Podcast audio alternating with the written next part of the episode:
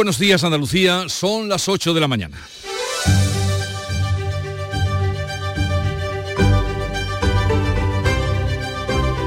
En Canal Sur Radio, La mañana de Andalucía con Jesús Vigorra.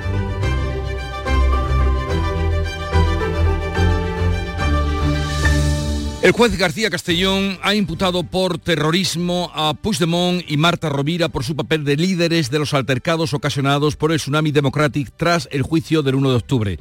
La Fiscalía recurrirá el auto porque solo ve desórdenes. Puigdemont dice que es un golpe de Estado mientras sigue sin cerrar el acuerdo con el PSOE para la investidura. El Consejo General del Poder Judicial aprueba una declaración institucional contra la futura ley de amnistía con el voto a favor de los nueve vocales del sector conservador precisamente en el origen de esa investidura, la ley de amnistía, están las protestas que se produjeron ayer ante las sedes del PSOE y se extendieron por toda España con el respaldo de la cúpula de Vox. La policía dispersó con gases lacrimógenos las protestas de Madrid y detuvo a tres personas. Varios miles de personas se han manifestado también en Andalucía sin incidencias. El PP ha convocado el domingo movilizaciones en todas las provincias, el domingo 12 a las 12. Y Andalucía superó los 12 millones de visitantes en lo que ha sido el mejor verano de su historia y espera cerrar el año con un nuevo récord de turismo y superar los 32 millones. La Junta ha en la Feria de Londres la campaña Andalucía te rompe,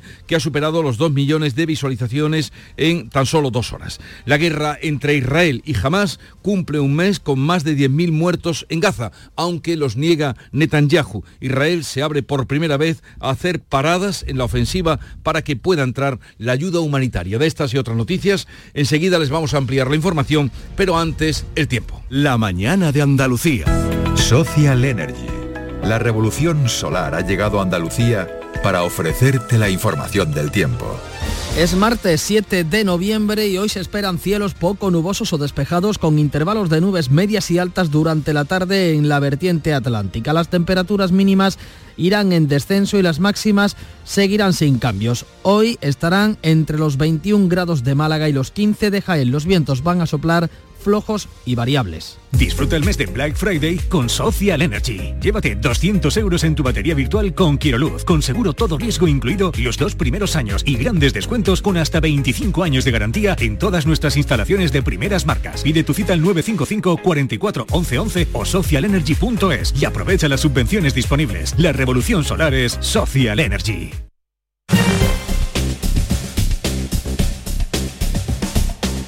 Vamos a conocer cómo se circula a esta hora por las carreteras de Andalucía. Desde la DGT nos informa Patricia Arriaga. Buenos días. ¿Qué tal? Muy buenos días. Pues a esta hora precaución por un accidente en Sevilla que está congestionando a lo largo de más de 7 kilómetros la ronda SE30 en Los Remedios hacia el puente del Centenario. Además también van a encontrar muy complicada la entrada a Sevilla por la A49 desde Bormujos.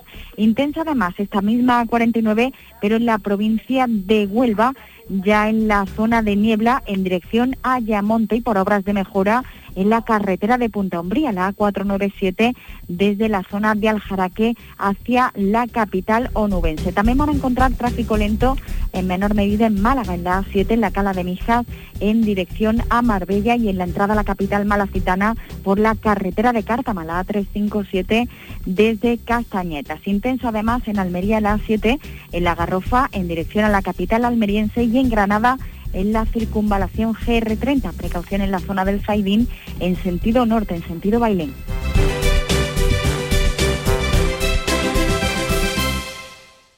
Llega el sorteo 11 del 11 de la 11. El sorteo que más da. Espera, espera, espera. Otra vez. ¿Cómo que qué más da? ¿Qué más te dará a ti? Que son 11 millones. Vamos a ver si así se entiende. Es el sorteo que más da porque además de los 11 millones da 11 premios de un millón. Pues a mí un 2, 3, 4, 5, 6, 7 y hasta 11 millones no me dan igual, ya te lo digo. Pues eso te estoy diciendo, que es el que más da. Y recuerda, este sábado se celebra el sorteo 11 del 11 de la 11. No te quedes sin tu cupón. Cómpralo ya. A todos los que jugáis a la 11, bien jugado. Juega responsablemente y solo si eres mayor de edad.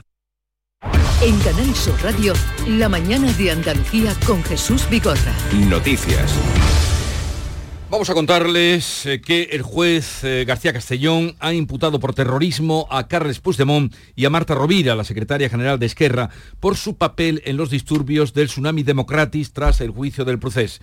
Junts y Esquerra Republicana de Cataluña pretenden incluir estos casos en la amnistía que se está negociando ahora con el PSOE. Manuel Pérez Alcázar. El juez de la Audiencia Nacional, Manuel García Castellón, atribuye a Puigdemont y a Marta Rovira, ambos fugados, un rol de liderazgo en la organización de los altercados tras el juicio de 2019, altercados en los que se bloquearon carreteras y el aeropuerto del Prat, donde llegó a morir un hombre de un infarto. Hubo centenares de heridos y daños por casi 3 millones de euros. Junto a Puigdemont y Rovira, imputa a otros 10 líderes independentistas relacionados con Tsunami y al líder de Bildu, Arnaldo Otegui, que intercambió mensajes sobre estas protestas. García Castellón ofrece a Puigdemont comparecer voluntariamente antes de emitir el suplicatorio para obligarle a acudir a los tribunales. En la Fiscalía va a recurrir el auto porque no aprecia actos de terrorismo, tan solo desórdenes. Puigdemont considera su imputación un golpe de Estado permanente. Esquerra habla de poderes reaccionarios. Su portavoz, Gabriel Rufián, ha publicado en redes Tejero lleva toga.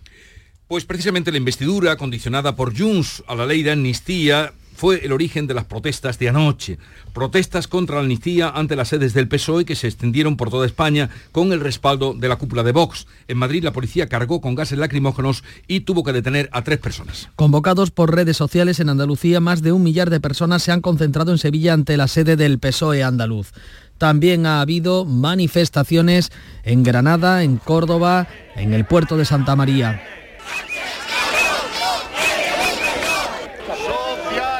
Y en Madrid unas 4.000 personas volvieron a concentrarse ante la sede del PSOE convocados por la organización Revuelta de las Juventudes de Vox. Varios manifestantes trataron de volcar las vallas de seguridad y la policía cargó con gases lacrimógenos deteniendo a tres personas. Santiago Abascal, que amenaza con querellarse contra Pedro Sánchez, ha estado presente en la protesta y ha lanzado esta advertencia. Vamos a quedarnos silentes o vamos a actuar de manera mansa, observando cómo dan un golpe contra todo aquello que merece la pena, en primer lugar contra la unidad de nuestra patria. Pedro Sánchez ha escrito en su cuenta de Twitter que quienes atacan las redes, eh, las sedes del Partido Socialista atacan a la democracia. La número dos del PSOE, María Jesús Montero, culpa a la ultraderecha y al PP. Desde Vox, Buxadé culpaba al ministro Marlasca de ordenar la carga de los antidisturbios. El Partido Popular, por su parte, eleva la presión contra la amnistía y ha convocado movilizaciones el próximo domingo en todas las provincias. Feijóo asegura que el PP no se va a dejar amedrentar.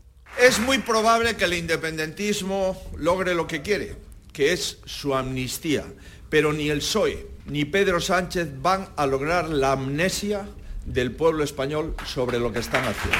El Consejo General del Poder Judicial sacó adelante ayer por la tarde una declaración institucional contra la futura ley de amnistía a la que acusa de que sería la abolición del Estado de Derecho. El documento que ha salido adelante con los nueve votos de los vocales conservadores recoge la intensa preocupación por lo que supone la degradación, cuando no la abolición, dicen, del Estado de Derecho.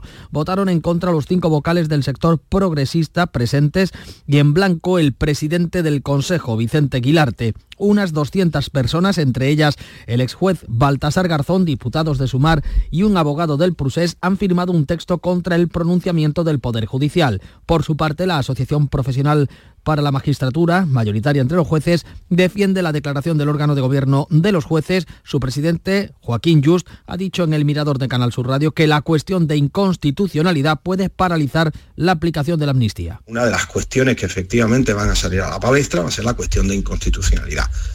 que va a paralizar los procedimientos judiciales en curso hasta tanto el Tribunal Constitucional vaya a tomar una decisión al respecto. Según el diario El Mundo, la Audiencia Nacional prevé presentar una cuestión prejudicial ante el Tribunal de Justicia de la Unión Europea si la futura ley de amnistía le obliga a dejar de investigar a Tsunami. PSOE y Junts no logran cerrar el acuerdo para la investidura de Pedro Sánchez, que en principio se había previsto para esta semana. No hay, de momento, ni hora ni día. Los de Puigdemont y Esquerra Republicana exigen ahora la condonación de toda la deuda. Bea Rodríguez. El principal escollo es que la amnistía pueda alcanzar a personas procesadas en causas colaterales. El número 3 del PSOE está en Bruselas. Las partes no se han visto, pero estudian documentos para que la ley de amnistía no pueda ser tumbada en tribunales. Esquerra dice que tendrá que revisar el acuerdo entre PSOE y Junts antes de avalarlo. Más allá de la amnistía, Junts y Esquerra exige ahora la condonación total de la deuda de Cataluña con el Estado. Se 73.000 millones de euros. El acuerdo de PSOE y Esquerra recoge solo la condenación del 20%. El Parlamento catalán votará este jueves una moción de la CUP para la elaboración de una ley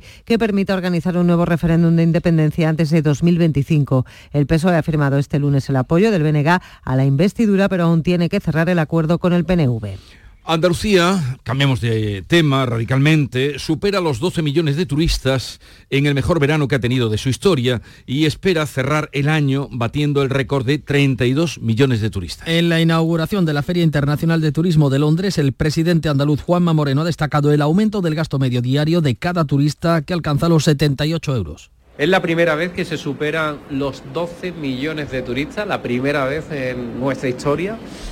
En el tercer trimestre la cifra supone 850.000 visitantes más, 850.000 visitantes más que el año que el verano pasado y además 600.000 más que en el 19, que fue el verano de la prepandemia. Sevilla y Granada van a coger congresos internacionales sobre las compañías aéreas. La Junta ha lanzado en el centro de Londres la campaña Andalucía te rompe con el actor de Juego de Tronos con la que pretende captar a turistas menores de 30 años. En Londres, Juanma Moreno ha anunciado también que la Junta va a aprobar este mes la regulación de los apartamentos turísticos.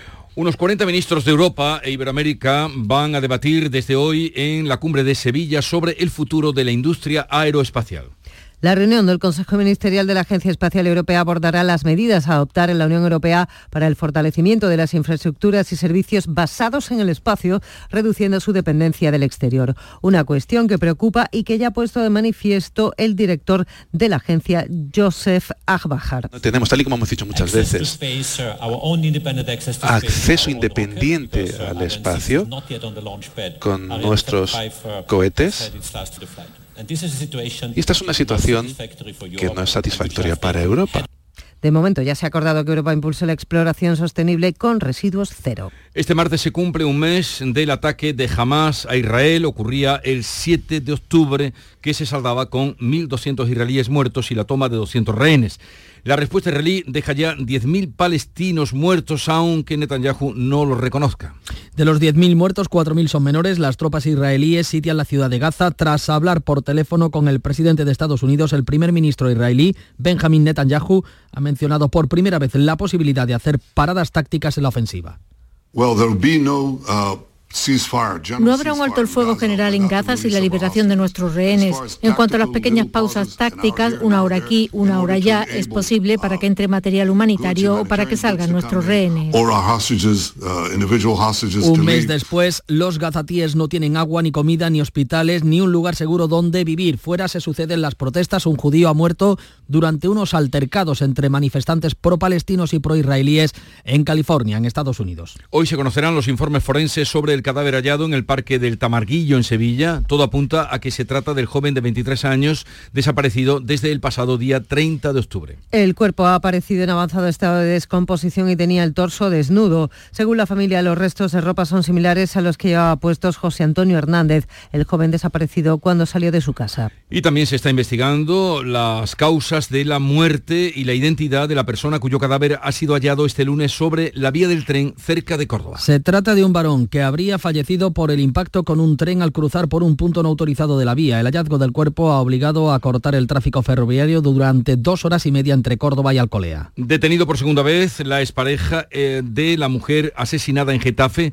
tras destaparse que la coartada aportada por este en comisaría era falsa. Daniel acudió a la policía horas después de matar a Carolina para acreditar con pruebas y testigos que no estaba en el lugar del crimen, pero era mentira. En la calle y a plena luz del día, el sábado antes de las 2 de la tarde la persiguió por la calle para acabar apuñalándola. Y en Córdoba están a la espera de lo que pueda decir la empresa municipal de aguas, que va a tomar una decisión sobre restricciones al consumo ante la declaración del estado de emergencia por sequía. Los técnicos de Maxa diseñarán hoy un plan con medidas adicionales de ahorro de consumo. Córdoba ha entrado este domingo en emergencia, una situación que no se daba desde 1999.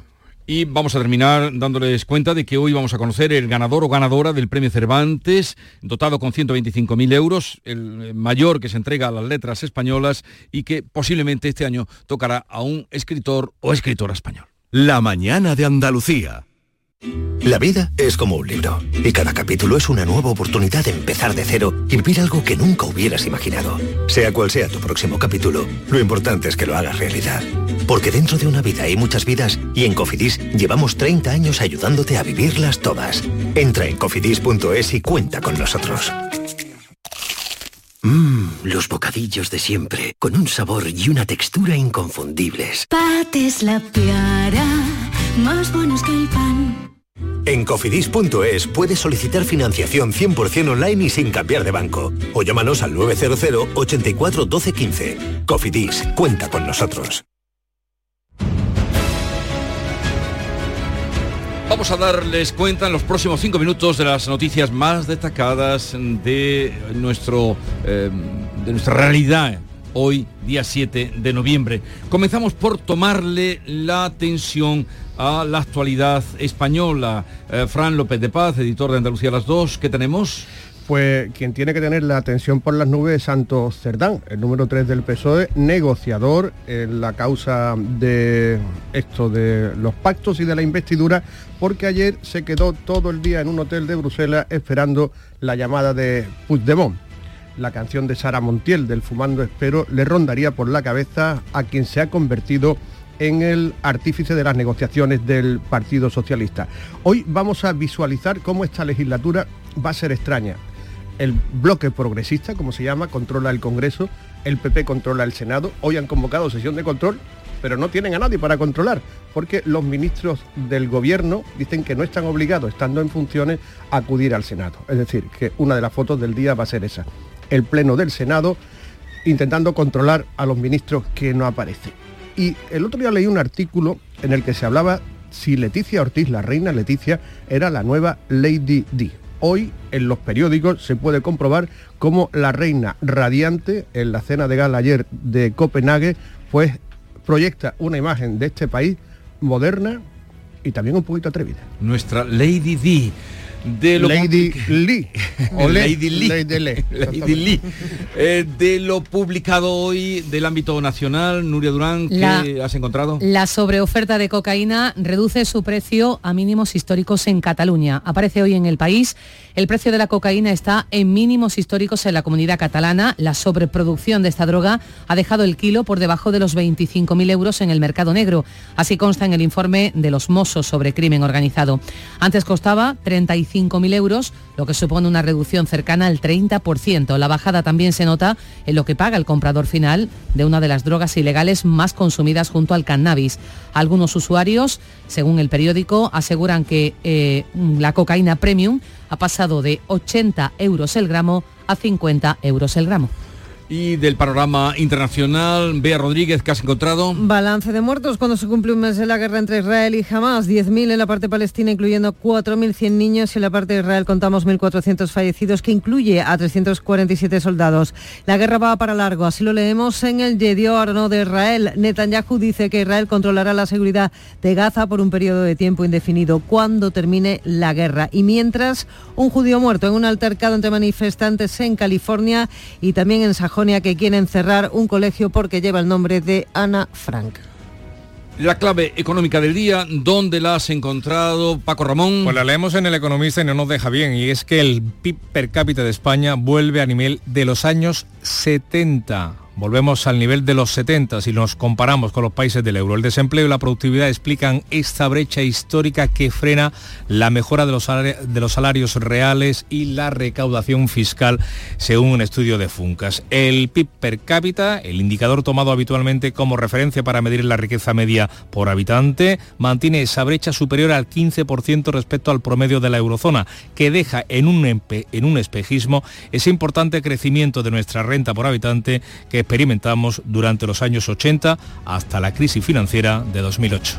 Y la noticia deportiva, ¿dónde está Nuria Gaciño? Tras el cierre anoche de la decimosegunda jornada en primera con la derrota por la mínima del Cádiz en Getafe, comienza hoy una nueva semana de Champions con el Sevilla viajando a las 10 de la mañana hacia Londres, donde le espera mañana el Arsenal ante el que no puede fallar si quiere seguir vivo en esta competición. No viajan Sergio Ramos, ni Acuña, ni tampoco el guardameta Nilan todos con problemas físicos, así que veremos bajo los palos a Dimitrovic. Y a las 7 menos cuarto de la tarde veremos hoy en acción al Barcelona, que visita al Shakhtar Donetsk, mientras que a las 9 de la noche el Atlético de Madrid recibe al Celtic de Glasgow. Los azulgranas podrían certificar hoy el pase definitivo a los octavos de final. El Atlético de Madrid necesita para ello la victoria. También comienza hoy en Sevilla la Billie Jean King Cup. A las 10, Australia, Eslovenia, a las 4 de la tarde, Suiza, Chequia. El debut del equipo español será mañana a las 4 frente a Canadá. Llegamos así a las 8.20 minutos de la mañana, sintonizan Canal Sur Radio, tiempo ahora para la información local. Atentos. En la mañana de Andalucía de Canal Sur Radio, las noticias de Sevilla con Antonio Catoni. Buenos días, pendientes del tráfico en estos momentos porque un accidente mantiene colapsados los accesos a Sevilla Capital desde el Aljarafe. Isabel Campos, ¿qué sabemos de ello? Buenos días. Buenos días, pues efectivamente hay 5 kilómetros de retenciones en el puente Juan Carlos I desde el nudo de Huelva hasta el puente del Centenario debido a ese accidente que mantiene cortado el carril izquierdo. Eso provoca a su vez 6 kilómetros de retenciones en la A49 de entrada a la ciudad y 2 kilómetros por su continuación por el puente del Patrocinio. También hay un accidente en la A4 en el kilómetro 534 sentido Córdoba.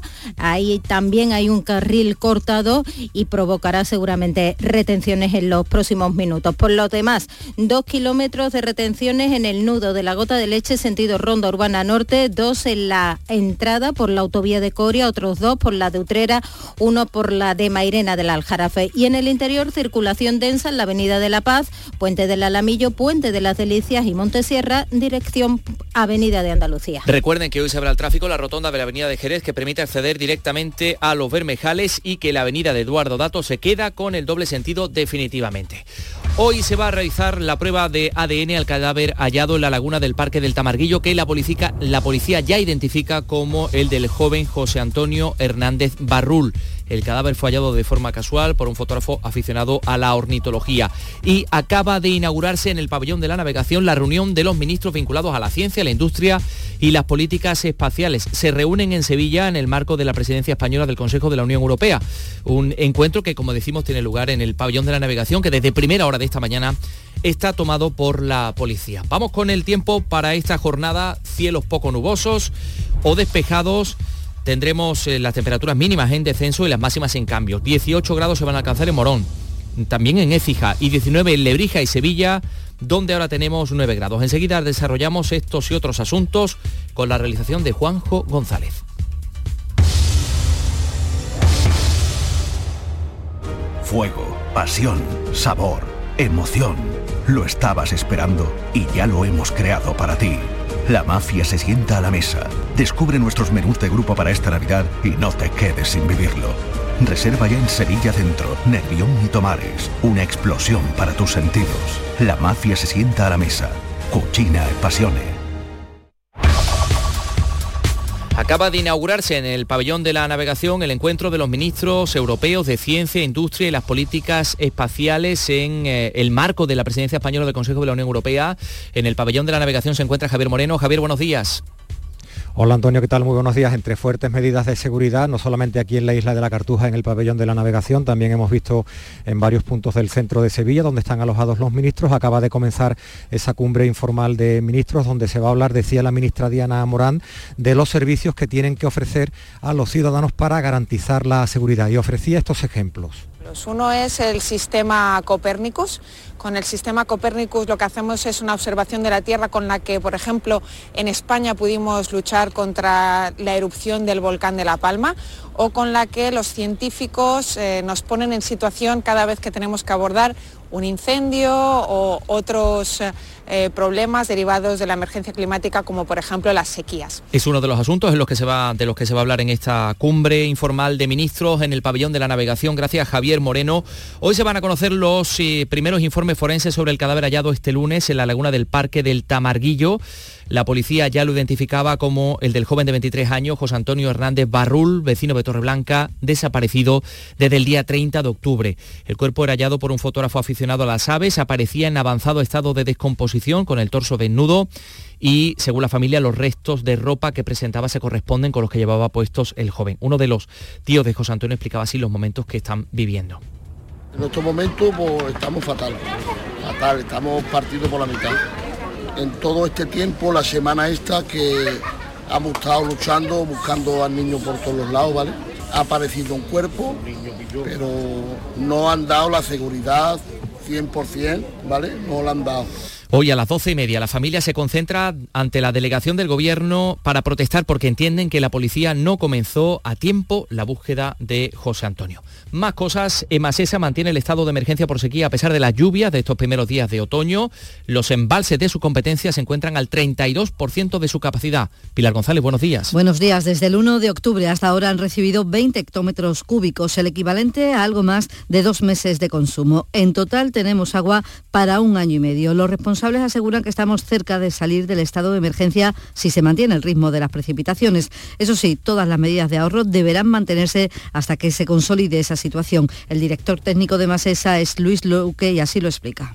Ahora mismo estamos con un 10% de medidas de ahorro y bueno, en el estado de alerta era un 5%. Si, si siguiéramos teniendo precipitaciones, pues podríamos volver a ese relax por, decirlo de alguna manera. Palabras que escuchábamos en la inauguración del nuevo complejo medioambiental de EMASESA que convertirá los residuos orgánicos en abono para el campo. 826. Sigue la corriente del río, navega en la inmensidad del océano, adéntrate en la jungla, descubre lo desconocido. Sumérgete en un mundo de medusas, rodéate de peces tropicales y echa raíces en el manglar. Ya estás conectado, déjate abrazar por el mar acuariosevilla.es.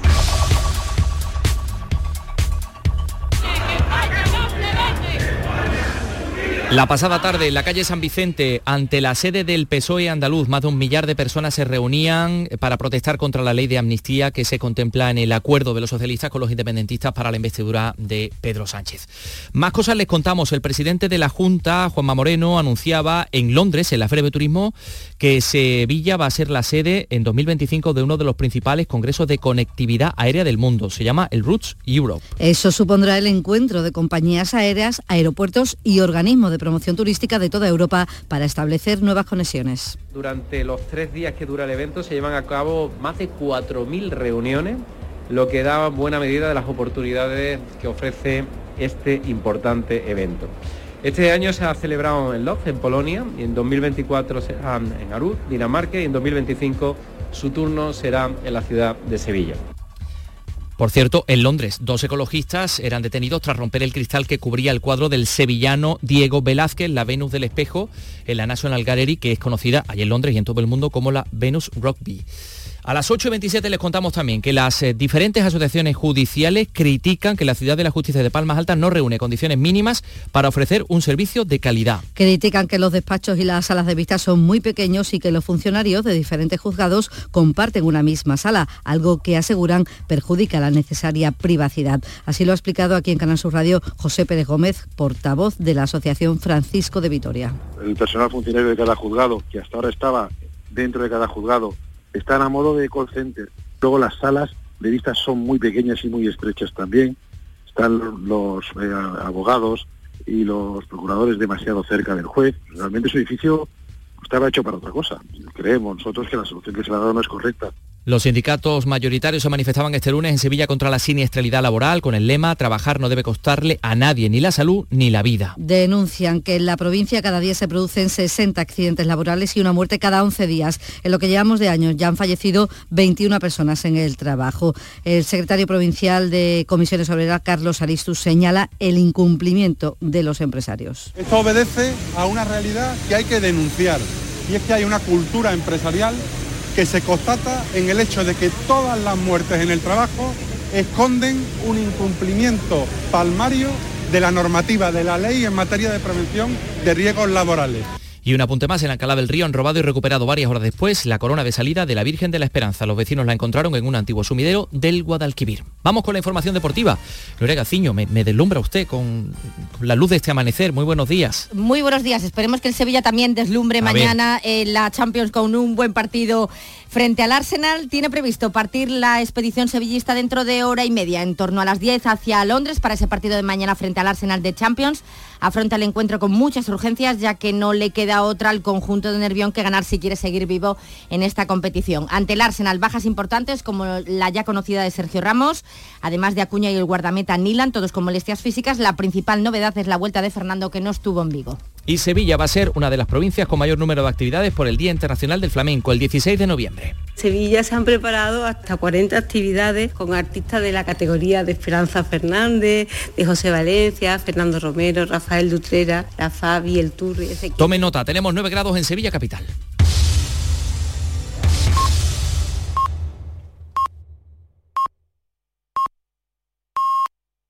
Andalucía son las ocho y media de la mañana.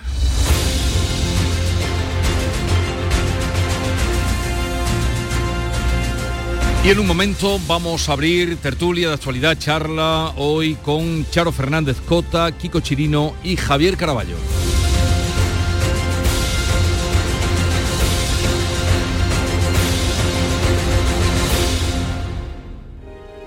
Vivir la vanguardia es sentir cada detalle. Por eso en el Audi Q5 Sportback S-Line los cuidamos todos. Condúcelo con el acabado deportivo S-Line, con faros Matrix LED y llantas de 19 pulgadas. Disfrútalo ahora con entrega inmediata y las ventajas de financiación de Audi Opción. Red de concesionarios oficiales Audi.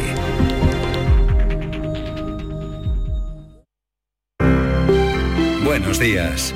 En el sorteo del cupón diario celebrado ayer, el número premiado ha sido 39.775 39775. Serie 13 13. Hoy, como cada martes, tienes un bote millonario en el sorteo del Eurojackpot de la 11.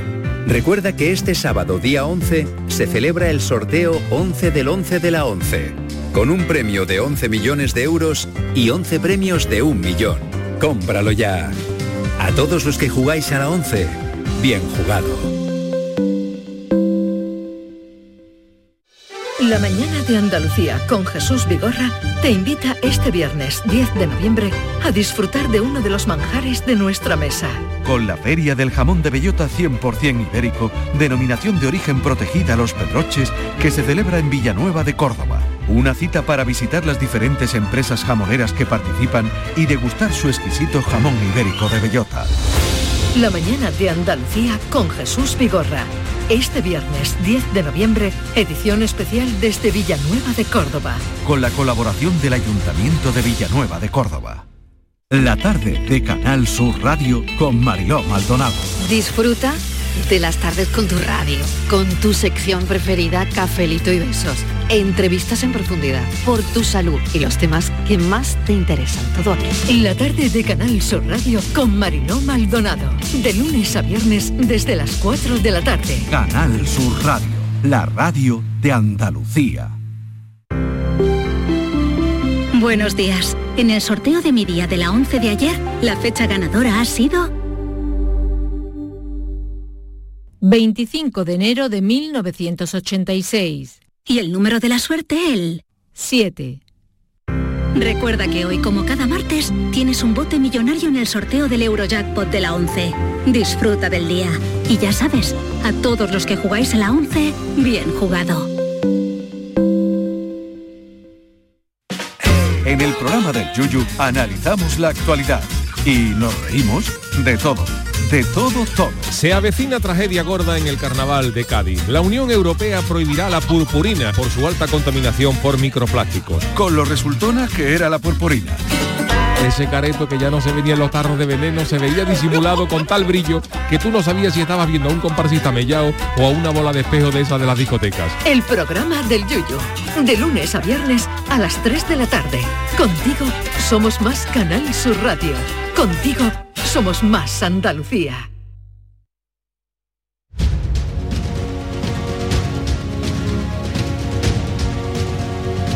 La mañana de Andalucía con Jesús Vigorra.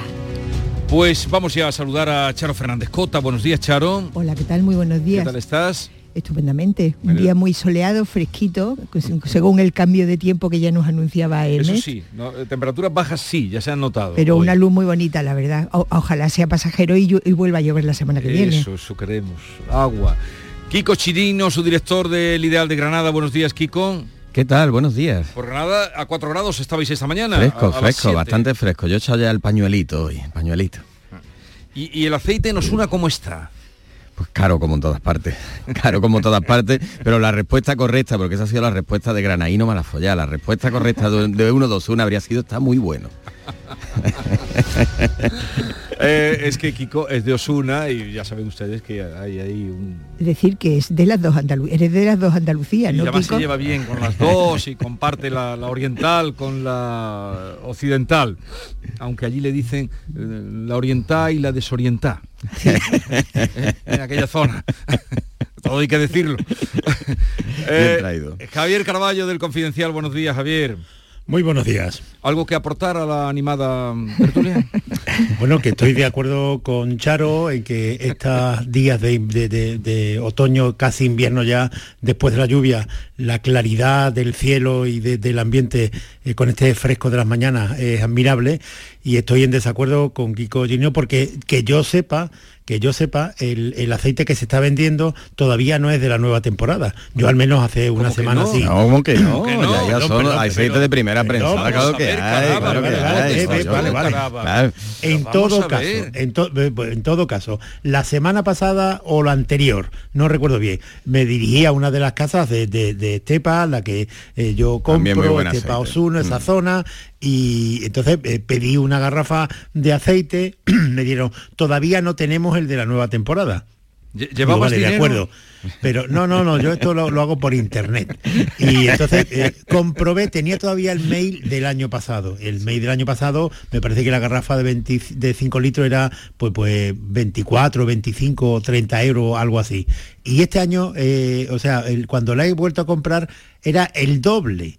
Es decir, el mismo aceite del año pasado me lo estaban vendiendo al doble, que es lo que están haciendo muchísima gente. El mismo aceite de cuando no había sequía o de cuando la sequía no mermó tanto la cosecha, lo están vendiendo al doble. Con lo cual, alguien que generó un producto para un precio X lo ha terminado vendiendo con ese mismo precio multiplicado por dos.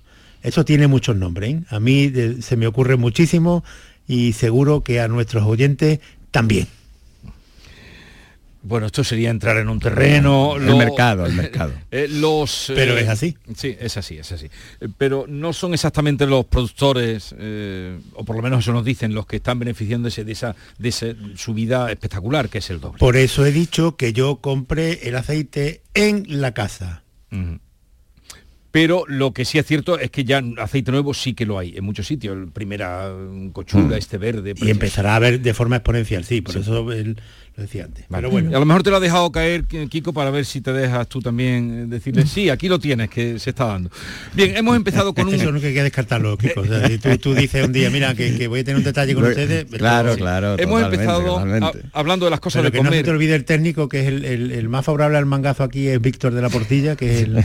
Que no se te olvide cuando Que hay, mangas hay que, hay que tener contento además para que no nos apague, claro. Exacto. Hemos empezado en buen tono, en buen tono, y creo que está bien traído, en buen tono, porque eh, hechos como los que han ocurrido esta noche, eh, pues eh, no nos gustan, indudablemente. No pueden gustar a nadie.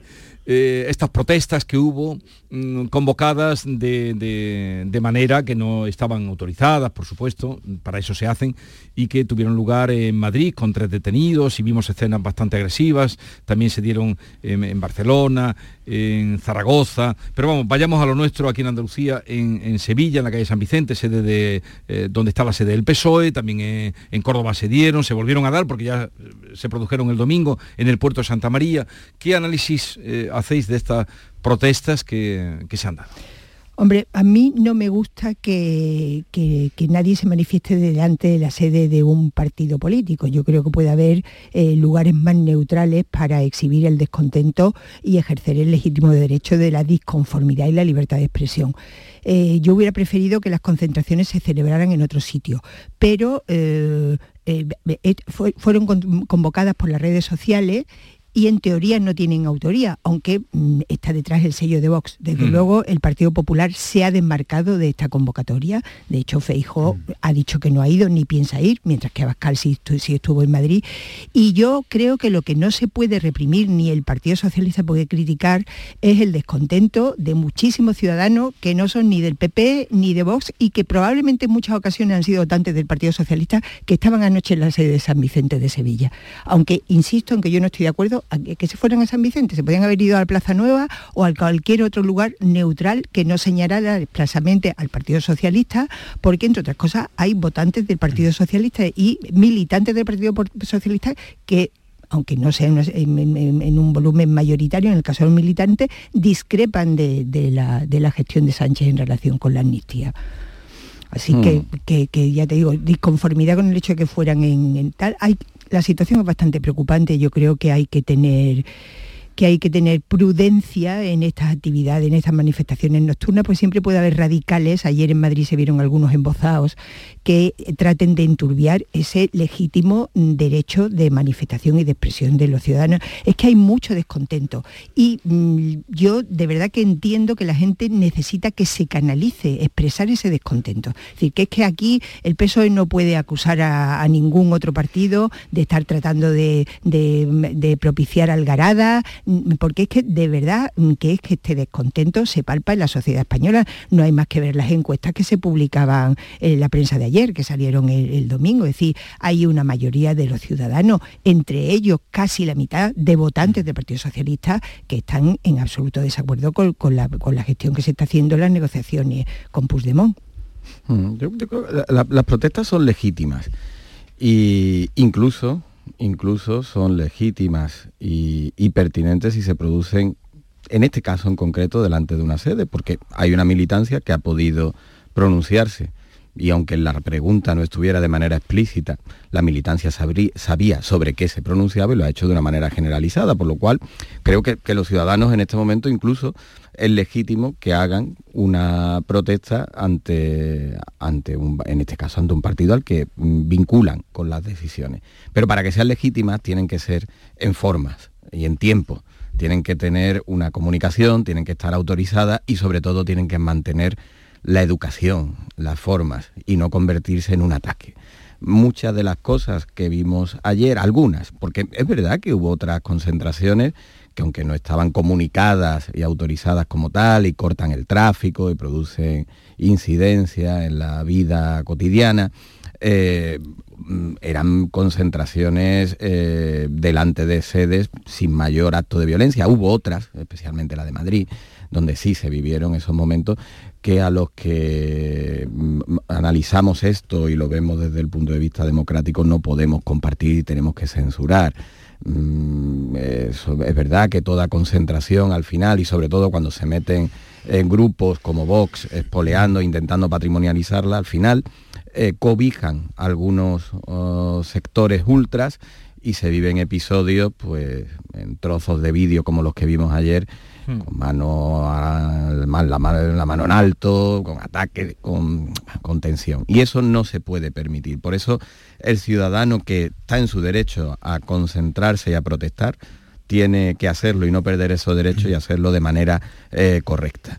La, la- la- ¿Por qué es correcto? Pues porque es la única manera que tienen en estos momentos los ciudadanos que estén descontentos con las decisiones y con las negociaciones que están produciendo de manifestar su opinión, puesto que no va a haber otra, o parece que no va a haber una repetición electoral en la que pueda opinar.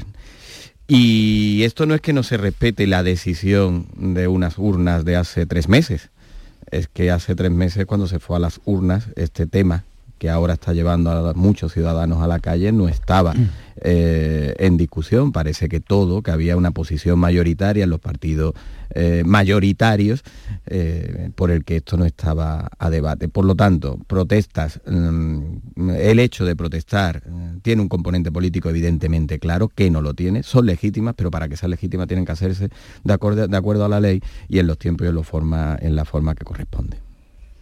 A ver, a mí yo, no es que no lo llevo a términos de si lo comparto o no lo comparto. A mí es que me parece que eh, políticamente es una estrategia de una torpe ceguera y socialmente me parece una provocación irresponsable.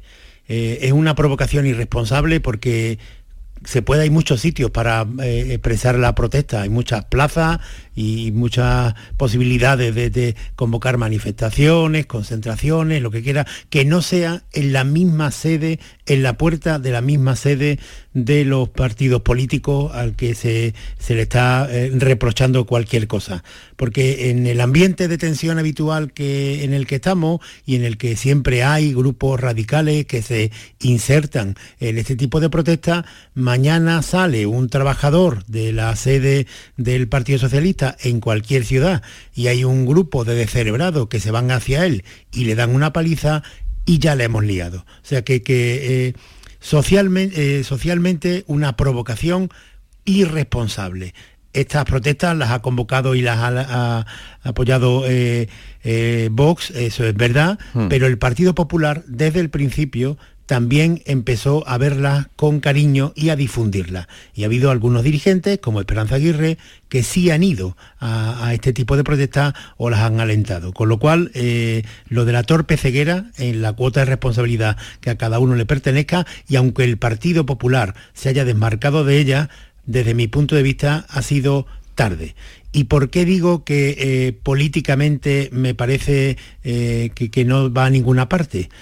Pues porque, eh, vamos a ver, de, la amnistía se empieza a hablar después de las elecciones. Y hemos tenido el mes de agosto, el mes de septiembre y el mes de octubre. Se han publicado decenas o miles de artículos, de conferencias, de entrevistas y me parece que desde el punto de vista democrático y constitucional eh, todo el que no defienda ciegamente que, el Partido Socialista tiene que gobernar, eh, le cueste lo que le cueste, pues está eh, convencido de que una amnistía no encaja en la democracia. ¿Por qué no encaja en una democracia? No porque nos parezca mejor y peor, sino porque el propio Tribunal Constitucional ya ha dicho que una amnistía consiste en reparar, y estos son términos literales, reparar en el presente la injusticia que se han cometido en el pasado por un ordenamiento jurídico que ya no tiene valores constitucionales. Esto fue lo que se hizo en el franquismo, cuando se cambia de régimen,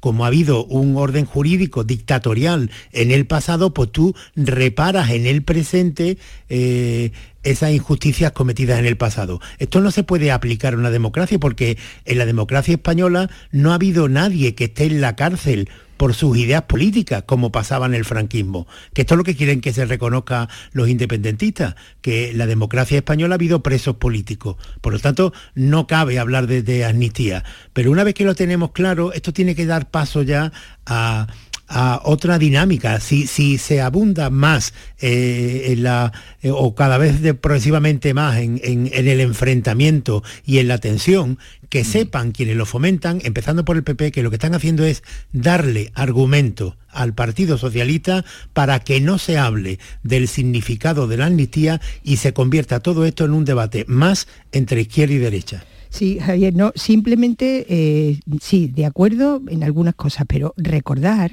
eh, que no fue solo durante el franquismo, es decir, que Compans protagonizó un golpe de Estado en Cataluña en el año 34, reprimido por los militares, es decir, que fue el ejército y no la policía y la Guardia Civil, que estuvo encarcelado, eh, que estuvo encarcelado por un gobierno republicano es decir, que no fue la derecha ni la España franquista la que encarceló a Companys por un, por un golpe de Estado en Cataluña. Luego, en, febrero del 36, cuando ganan las elecciones el Frente Popular, se le escarcela.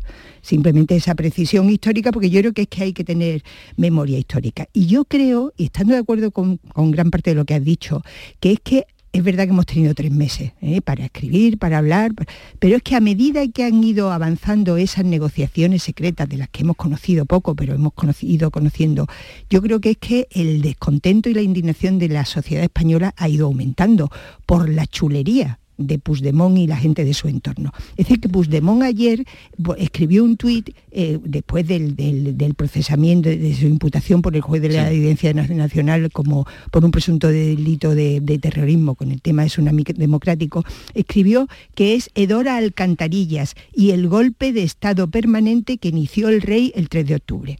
Hombre, es que eso a cualquier persona mm, eh, con dos dedos de frente le indigna porque es que estamos dándole el perdón a un señor que escribe esas cosas, ¿no? Y luego a eso súmale las constantes cesiones en materia económica de las que hemos venido siendo, vamos, que se están produciendo, la condonación del 20% de la deuda, de los 75.000 millones de euros que deudan a FLA, que ellos están reivindicando una deuda histórica de 450.000 millones de euros. Es decir, que es que esto, aparte de lo que es, digamos, la amnistía política, va a significar un dineral y una serie de prebendas económicas para Cataluña que evidentemente van en, perjuicio del resto de los españoles y eso a la mm. gente le indigna. Pero, mm. pero, eh, Charo, pues es que yo no, primero no estoy hablando de que la protesta, por supuesto que hay derecho a la protesta en todas las democracias, evidentemente, cómo no. Pero, pues yo lo, que estoy diciendo, y, sobre todo eh, pensando más en las estrategias políticas que, que en la eh, protesta ciudadana, que, que cuando yo llego al convencimiento de que Puigdemont lo que está buscando es que yo me indigne, yo haré todo lo contrario para no complacerlo ni en eso. Y en esto, por ejemplo, de la pues amnistía.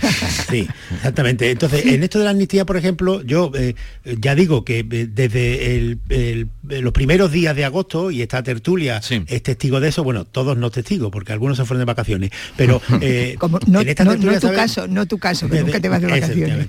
Que ni presos políticos ni amnistía. A ver, eh, sí, eh, Kiko, adelante. No, yo, sí creo que es el momento de las protestas. Mm, creo que de manifestar. Otra cosa es el volumen y la dimensión que tengan esas protestas. Y sí coincido en una parte con Javier, no creo que es el momento de las protestas, pero sí coincido en el que si las protestas son únicamente un arma, una herramienta, una estrategia política y son utilizadas bajo una estrategia política, una más acertada que otras, las de Vox, eh, la veo eh, más incendiarias, eh, tendrán corto recorrido. Las protestas tendrán impacto y tendrán incidencia si tienen un respaldo social. Eso es mucho pedir en una sociedad como la española, donde no sé tampoco nadie sale a manifestarse y a expresarse eh, de manera espontánea para opinar sobre los asuntos públicos. ¿no? Pero si estas protestas que ahora tienen un arranque y un sustento eminentemente político interesado, en algún momento son acompañadas de un respaldo espontáneo social, sí tendrán impacto y sí es el momento en el que, en el que tienen que producirse. Esa es la fase, si no tendrán una corta vida, tendrán una, se mantendrán, bueno, el PP convocará este domingo en todas las capitales, mantendrá algo, algo, algo más y ya está, y se cortarán. Pero que, se cortarán.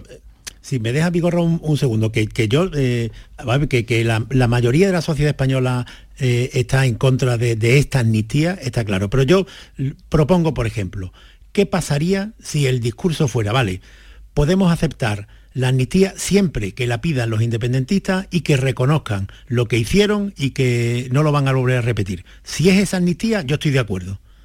Claro, pero es que si, si, pidiera, si dijeran que no lo iban a volver a repetir, no serían independentistas. Claro, Charo, pero el yo, problema, yo voy a la raíz de la gente, que es de izquierda, que lo que persigue con estas protestas porque yo tampoco creo que sea el objetivo, es derrumbar un futuro gobierno del Partido Socialista. Si eso es lo que persigue, yo ahí me quito, porque ese no es el objetivo. Si el objetivo es intentar solucionar lo que ha ocurrido en Cataluña, y, sembrar la duda en aquella gente de izquierda que quiere un gobierno de izquierda pero no está de acuerdo con la amnistía, yo les digo, pues yo estaría de acuerdo con la amnistía siempre que se den estas condiciones, que es lo que no está haciendo Pedro Sánchez. Claro, ¿sabes cuál es, cuál es el problema, en mi opinión, Javier? Es la incapacidad de hablar del Partido Popular y el Partido Socialista. Si es que si, si ambos grandes partidos fueran capaces de llegar a acuerdo en tres temas fundamentales para la democracia española, yo creo que ahí pondríamos freno y se podría, desde esa posición sí se podría negociar con los independentistas. Pero tal como pues que lo tal donde lo han llevado esto ahora mismo ni para uno ni para otro. El caso que está diciendo Javier, pues, decir, que, si pidieran perdón, si reconocieran, a lo mejor no hmm. pedir perdón, pero si reconocieran que metieron la pata, pero eso no está ahí. Eh, Veremos, porque Abascal no se apea de la situación, lo dijo ayer, lo hemos oído hoy. La convocatoria del 12 a las 12 del próximo domingo, que es una convocatoria pues distinta en las plazas de las capitales, eh, ¿con esa también estás tú en desacuerdo, Javier? ¿Con la ofensiva que ha lanzado el PP? No, no, vamos a ver que, se puede protestar. Yo digo que, una vez pasado este tiempo, que ahora llega el tiempo, como estamos viendo, de que se pronuncien los tribunales de justicia, eh, que, que, van con otros argumentos distintos, me parece que hay formas políticas más inteligentes de abordar esto y de sembrar la duda en aquellos militantes, votantes, eh, diputados de izquierda del Partido Socialista que no quieren, que su objetivo no es derribar al gobierno, pero que están en desacuerdo con la amnistía. La amnistía, llevarla al terreno maniqueo, binario de amnistía sí o no, pues hay fórmulas intermedias. Permitidme un momentito porque ya sabéis que se está celebrando, no, se va a comenzar a celebrar a partir de hoy en Sevilla la cumbre sobre la industria aeroespacial y eh, con asistencia de 40 ministros de Europa y de América que creo que han llegado por barco pero ¿desde dónde? ¿Desde Sanlúcar o desde la Torre del Oro? Javier Moreno, buenos días. Hola Jesús, ¿qué tal? Buenos días. Yo creo que más bien la segunda opción, ¿no? Desde la Torre del Oro. Han llegado hace 15 o 20 minutitos y claro, estamos hablando de Sevilla, cumbre de la Unión Europea, presidencia española, pues cómo iban a llegar a este pabellón de la navegación. Por cierto, la presidencia española ha elegido el día más gélido, gélido para mí que he estado ahí en la calle, en la explanada del, pabellón de la navegación, para poner esos backing de prensa, esos sets de prensa donde se hacen las fotos oficiales en la calle, en la explanada. No sé si es lo habitual, imagino que a ministros que vienen del centro y norte de Europa no les ha pillado por sorpresa. Pero bueno, ya tenemos aquí a los 40 ministros que me están eh, debatiendo, decía la ministra hace un ratito, sobre asuntos que, mm, que nos afectan mucho, eh, mm, a ver si son capaces de explicarlo bien, porque claro, entre todo el protocolo uno se pierde entre tanta fotografía, tanta de llegada, todo milimétrico, que están hablando aquí, Jesús? Pues del sistema Copernicus, que por, lo, eh, eh, por ejemplo ayudó a, las autoridades españolas a luchar contra, contra la lava del volcán de La Palma, también del sistema Galileo, que es el que nos ayuda al posicionamiento cuando ponemos en marcha un GPS, y también los accesos a Internet. Em, son servicios que garantizan o están buscando garantizar la soberanía y la autonomía de Europa de eso están hablando, de esos servicios y también de cómo lanzarlos. el debate a nivel mundial de quién se lleva el protagonismo en cuanto al lanzamiento de estos satélites, pues ahora los tenemos aquí reunidos en Sevilla, 40 ministros de la Unión Europea, en el marco de esa semana del espacio que, está teniendo el protagonismo aquí en la ciudad de Sevilla. Hablas de que ha llegado la ministra, Diana Morad, ministra de Ciencia e Innovación. ¿Ha dicho algo, alguna declaración?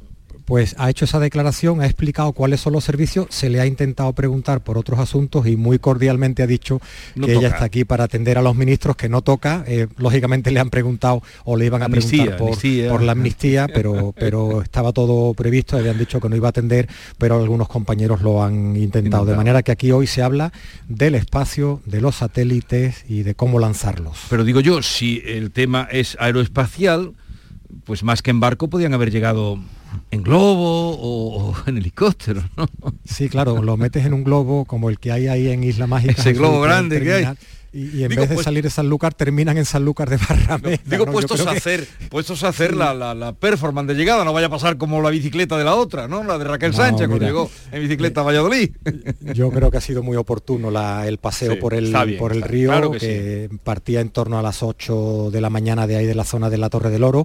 Y, para los que anden por aquí por Sevilla estos días están viendo lógicamente muchísimas medidas de seguridad, patrulleras de la policía, los GEO, la Guardia Civil en el río, en todo el entorno entorno de los hoteles del centro donde están alojados los ministros, así que es lo, lo habitual, eh, lo hemos visto en Córdoba, lo hemos visto en Granada cuando hay un, un, acontecimiento de estas características, por tanto el Guadalquivir protagonista en esta, en esta cita de ministros de innovación y del espacio. De drogo que sí, porque ahí empezó todo, en ese río ancho y grande, ahí empezó todo. Bueno, y ahí empezó el descubrimiento y, el, río es, el río es el exponente de que Sevilla fue la primera potencia globalizadora con el descubrir con la, con la circunnavegación, por ejemplo. Claro, lo decía los, directivos de la Fundación Nao Victoria cuando se ha celebrado el, quinto centenario que Sevilla era como la NASA, la NASA de aquella época, ¿no? De aquí partía todo el descubrimiento, lo que ahora son cohetes y satélites, entonces eran, eran naos que partían a la aventura con muchísima más incertidumbre creo que con la que parten ahora. Así que está muy bien traído ese, ese paralelismo. Y en cuanto al frío, Javier Moreno, que eh, hoy se van a enterar los, ministros del norte de Europa que en Sevilla no es donde hace más frío, pero es donde se pasa más frío. donde se pasa más frío y donde la mano de un reportero que está en la calle se queda petrificada en el micrófono. Yo creo que, como digo, los de Alemania y Polonia y esos países no se habrán sorprendido, venían con su, con su traje. Iba con abriguito, iba con abriguito. camisa, pero muy poquito, con una bufandita y venían felices, ¿eh? sonrientes. Eh, gracias, Javier. Ya nos irás contando. Llegamos a las 8.59 con Charo Fernández Cota, Kiko Chirino, Javier Caraballo. Hemos hablado de las, de las protestas, pero el caso está en qué va a pasar con el posible pacto que ahora mismo está encallado, qué va a pasar con, con Junts, con Esquerra, con la investidura que estaba prevista para esta semana, está todo muy abierto, ¿eh? os veo muy felices, está todo en el aire y vosotros tan felices, tan contentos, pensando en el abriguito, muy bueno, pensando en el abriguito. Ahora hablaremos de esos asuntos. Ahora hablaremos de esos